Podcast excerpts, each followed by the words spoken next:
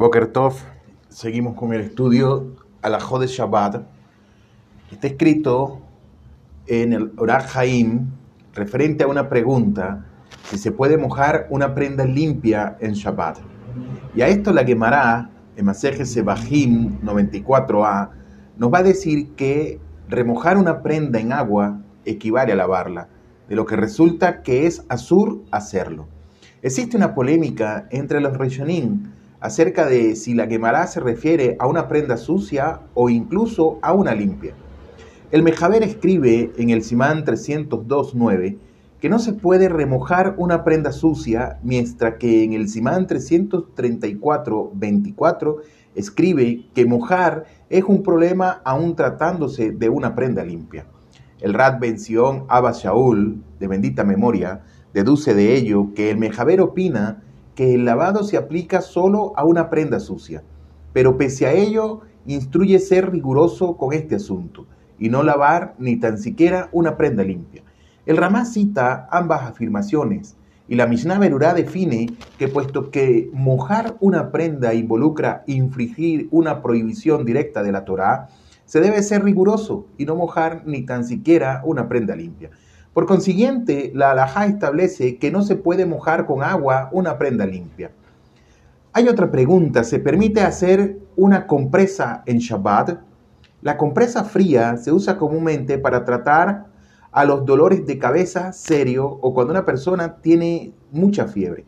Consiste en una toalla remojada en agua y luego comprimida que se apoya sobre la frente de la persona. Comprimir o, estrujar es una acción claramente que es azur en Shabbat, es prohibido en Shabbat. Por lo que la pregunta se refiere entonces a si se puede mojar la tela o la toalla. Un método posible sería el de humedecerse las manos y secárselas en la toalla.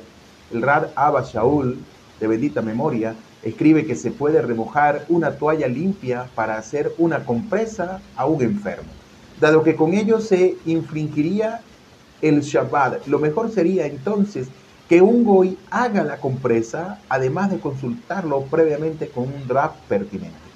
Otra pregunta que surge, ¿cómo puede ser entonces que esté permitido secarse las manos? Esto se basa en un concepto alágico denominado Derech Ligluch, que significa que el agua es usada aquí de una manera no higiénica. Cuando uno se seca las manos en una toalla, esta no se vuelve más limpia, sino que por lo, por lo contrario se ensucia, de eso se deduce que aunque el agua entra en contacto con la toalla, está permitido hacerlo, ya que no la limpia, sino hace todo lo contrario. La misma regla se aplica en el caso de un líquido que se haya derramado sobre el piso, ya que aun cuando el agua se absorba en el trapo, está permitido debido a que ese contacto de la tela con el agua ocurre de una manera no higiénica. Y lo mismo se aplica en el caso de secar la vajilla con un repasador. Si una prenda se incendiara, se puede volcar agua sobre la parte de la tela que no fue aún atrapada por el fuego. ¿Qué tal esta pregunta?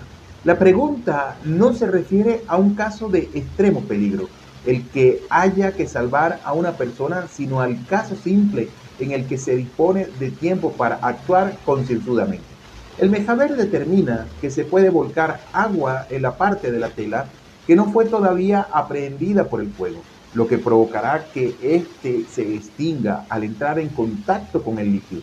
Todos los demás líquidos fuera del agua y el vino blanco son considerados como que ensucian la tela, por lo que puede ser derramados sobre la misma sin el temor de transgredir una misbah en Shabbat. Feliz día, hasta la próxima.